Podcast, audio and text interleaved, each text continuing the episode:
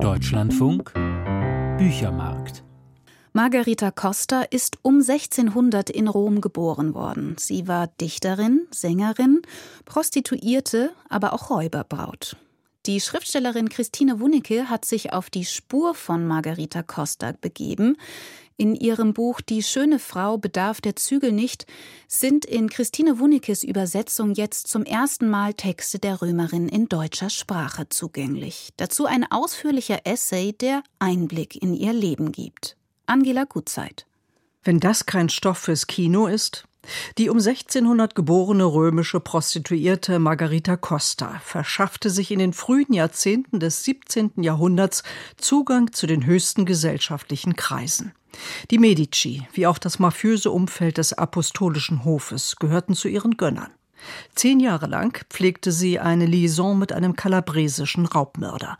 Finanziell gut gepolstert, widmete sich die resolute Dame mit Leidenschaft der Dichtkunst. Anstandsregeln und Genregrenzen schenkte sie keine Beachtung. Dank geschickt genutzter Patronage erschienen ihre Bücher trotzdem. Im fortgeschrittenen Alter von 40 Jahren startete sie eine internationale Opernkarriere und verblüffte mit ihrer Gesangskunst den französischen Hochadel in Paris. Als Margarita Costas Stern zu sinken begann, verschwand auch ihr beachtliches poetisches Werk für Jahrhunderte aus dem Blickfeld der öffentlichen Wahrnehmung.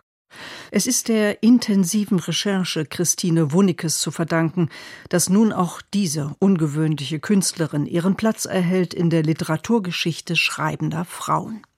Gerade die Biografie Margarita Costas muss für die Schriftstellerin Christine Wunicke von besonderem Reiz gewesen sein. Denn die Autorin, die sich in ihren Büchern virtuos zwischen Wissenschaftshistorie und Poesie bewegt, hat ein Fabel für bizarre und exzentrische Gestalten. Erinnert sei an den italienischen Kastraten Philipp Latri in Wunikes Buch Die Nachtigall des Zaren. Thematisch und zeitlich ist es da nur ein kleiner Schritt zu Margarita Costa.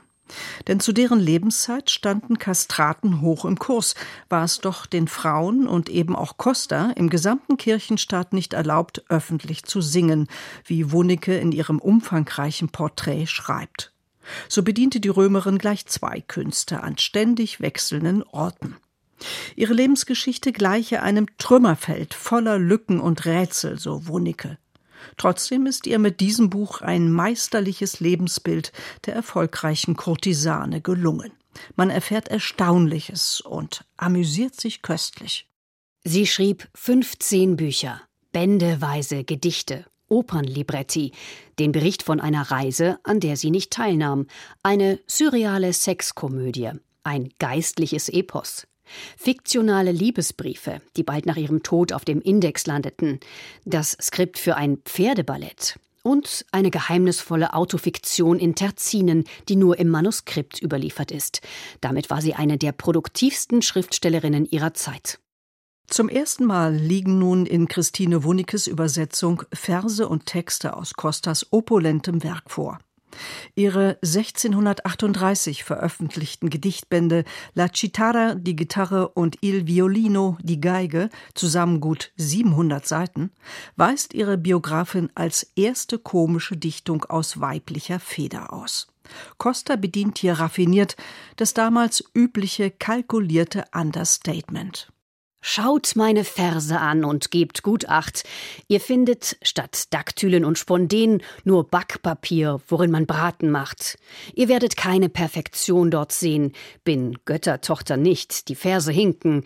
Vor vier, sechs Leuten kann ich kaum bestehen. Ich bleib im Bett. Es will mich klüger dünken, mit Apoll dem Blondschopf dort zu raufen, als meine Wangen künstlich rot zu schminken. Aber die Kurtisane konnte noch andere Seiten aufziehen. In ihrer 1639 veröffentlichten Gedichtsammlung La Stipo, das Schränkchen, die der Tradition der Moralsatire folgt, werden mit fast masochistischem Genuss, wie Wonicke ausführt, nicht nur die eigenen Erzählungen als Lügen entlarvt, auch die Ehrbarkeit des Hofes wird aller Illusionen beraubt.